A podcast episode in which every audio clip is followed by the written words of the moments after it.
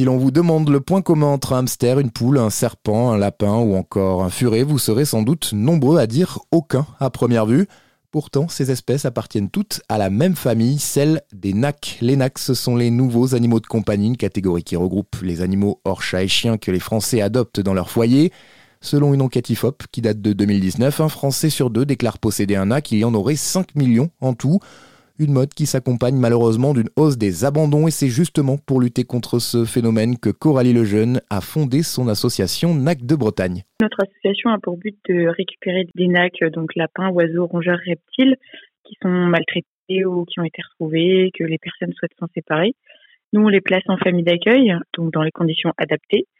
Et, euh, par la suite, une fois qu'il y aura eu des soins vétérinaires, etc., mis en règle, etc., on les mettra à l'adoption. C'est tellement simple d'en avoir, etc., que oui, euh, il y en a, il y en a beaucoup, quoi. Même quand on voit euh, le nombre d'abandons qu'on peut avoir, euh, des demandes d'abandon qu'on peut avoir par semaine, oui, on se dit qu'il y en a beaucoup, quoi. Surtout qu'on n'est que sur la Bretagne, c'est énorme. Parce que les gens sont très très mal renseignés, tout simplement.